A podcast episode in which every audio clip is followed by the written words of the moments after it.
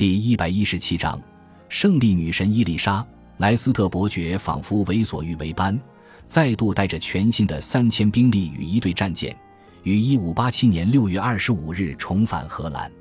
帕尔马公爵故意使出时间战术，一度提出和平诉求，花了几个月的时间进行迂回曲折的协商。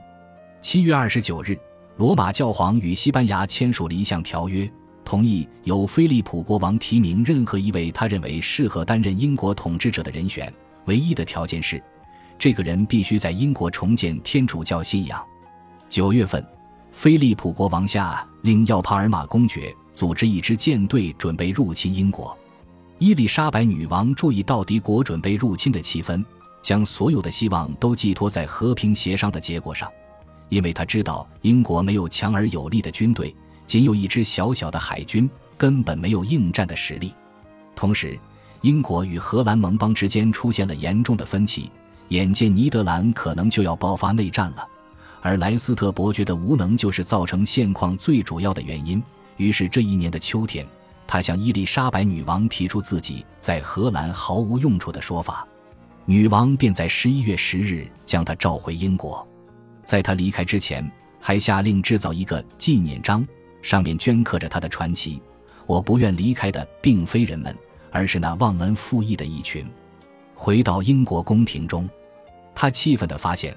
虽然女王表面上亲切地欢迎他，但私下对于他无法与盟友间更进一步的团结，并阻挡西班牙的推进感到相当不满。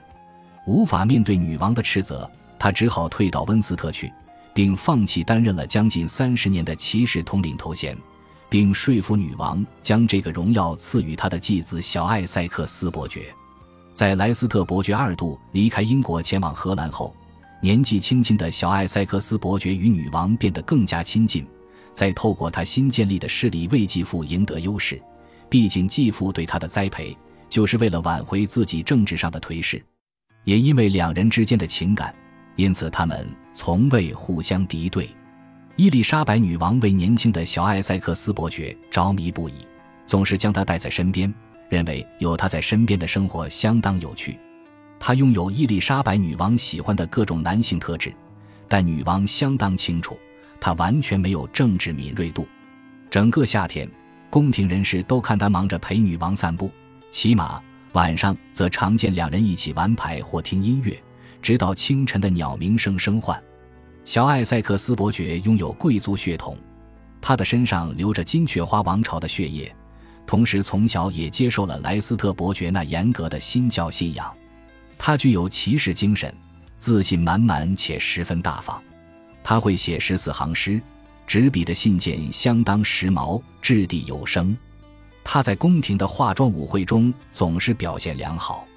他身材看来十分修长，拥有红褐色的头发与胡子。还有高雅的双手，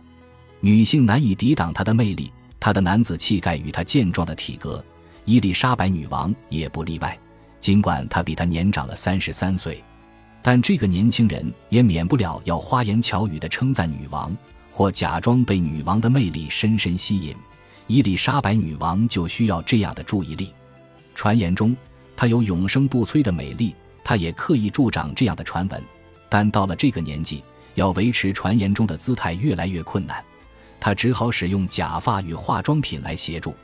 但在小艾塞克斯伯爵的陪伴下，他似乎恢复了逝去的青春。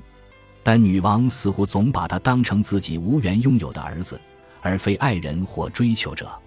历史上从未有任何证据显示女王对他有任何非分之想，但曾有人推断，就外貌与体格而言，小艾塞克斯伯爵都让他想起了托马斯·西摩。在他青春正好的时期，唤醒他的性欲的那个男人，但小艾塞克斯伯爵也有黑暗的一面。他有时相当情绪化、傲慢跋扈、莽撞无礼、难以相处。当他的脾气上来时，总是冲动不已。他不懂自律，更不懂得隐藏情绪，总是喜怒形于色，也总是非常容易被激怒，又难以平复情绪。他是一个复杂的男人，生活过得仓促。但有时又仿佛活在自己的世界般爱做白日梦，做起梦来连自己吃饭时吃了什么都不知道，也不在意自己的衣着是否搭配得宜。他总是迈开大步向前走，头部则总是向前倾。他的性格与其他的宫廷人士一样，令人费神疑猜。但偶尔与人有了亲密接触后，他总会赶紧前往教堂，在神面前告解好几个小时。尽管他喜欢宫廷华丽炫目的生活，他也喜欢在扎特里家中的安静生活。自小，他就有神经衰弱的问题，病情严重时，他甚至必须卧床多日。浑身发热、颤抖、重度忧郁，无法理性的说话或思考，总是以自我为本位的小艾塞克斯伯爵拥有极大野心，总是想成为剑客中的佼佼者，宫廷中威风凛凛的年轻豪侠。但为了享受豪奢的生活，他需要很多钱，但在这方面却总是匮乏，因此他的生活总是寅吃卯粮，他的财务状况总是在破产边缘。也因此，包括女王等人在财务状况许可下，总是尽可能的帮他渡过难关。年纪轻轻的小艾塞克斯伯爵，仿佛有用之不竭的精力，也想要在军事领域上有所作为。菲利普·西德尼死前将剑传给了他，因此他自视为菲利普·西德尼的传人。同时，他对自己也相当有信心，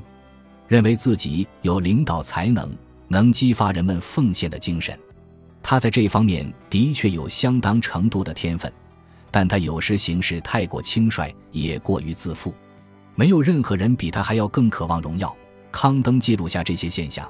也没有人比他更不在乎荣耀以外的一切。有一个人相当妒忌小艾塞克斯伯爵的崛起，这个人就是莱里爵士。他原认为自己能取代莱斯特伯爵，成为女王跟前的第一大红人，但江山代有才人出。他的光芒早已相形失色，莱里爵士仿佛着了魔般的妒忌着，更暗自决心要颠覆小艾塞克斯伯爵显赫的地位。但当小艾塞克斯伯爵获得进入女王寝室与女王交谈的殊荣时，负责在门外过滤访客的莱里爵士只能将愤怒与怨恨埋在心里。只要可以，他绝不会放过痛击对手的机会。小艾塞克斯伯爵的姐姐陶乐斯小姐在与人私奔之后就被禁止入宫了，但这年的七月份，伊丽莎白女王出巡，走访华威伯爵的豪宅诺斯堂时，华威小姐认为伊丽莎白女王的怒气已灭，便邀请陶乐斯小姐与小艾塞克斯伯爵为宾客。莱利爵士含沙射影地向女王告状，表示小艾塞克斯伯爵将姐姐带进诺斯堂。因为他认为自己对女王不敬也没有关系，伊丽莎白女王大为光火，因此下令要陶乐斯小姐待在房里，一直到女王离开后才得露面。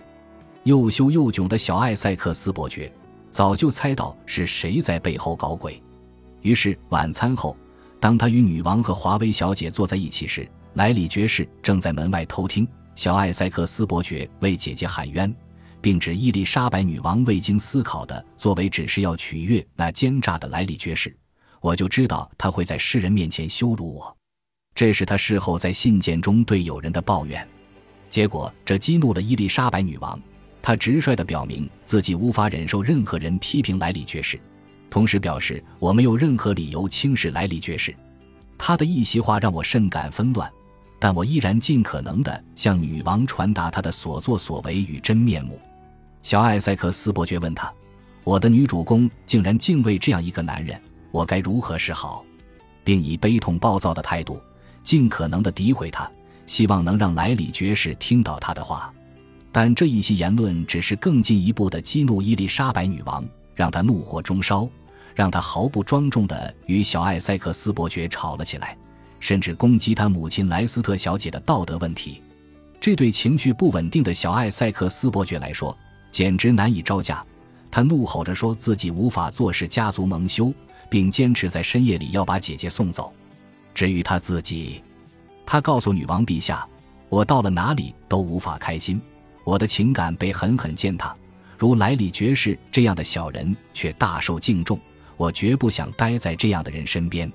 伊丽莎白女王并未回应，只是转过身去继续与华威小姐聊天。女王的忽视让她愤怒极了。小艾塞克斯伯爵随即离开那个房间，并安排姐姐立即离开，并随即前往马盖特，准备去荷兰。在那里，他能将受伤的情绪发泄在战场上。与其忧虑一生，不如光荣而死。他宣称，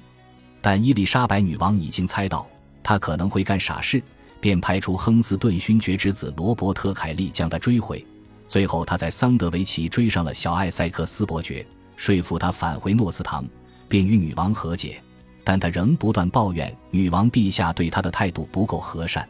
在接下来的几年中，还会常常听到他的抱怨。感谢您的收听，喜欢别忘了订阅加关注，主页有更多精彩内容。